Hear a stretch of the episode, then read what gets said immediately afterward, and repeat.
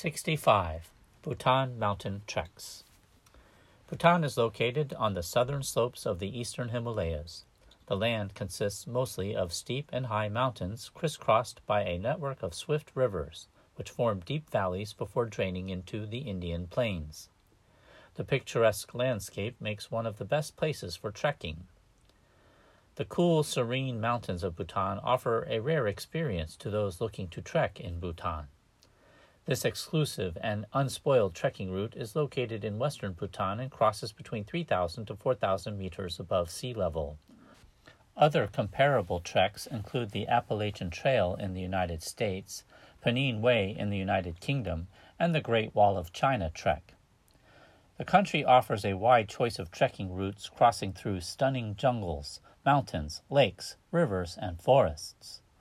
The trekking routes start from short hikes to long, adventurous he- trekking routes for beginners and professionals.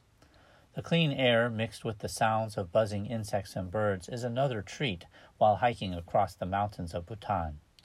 Trekking routes are exclusive and not crowded.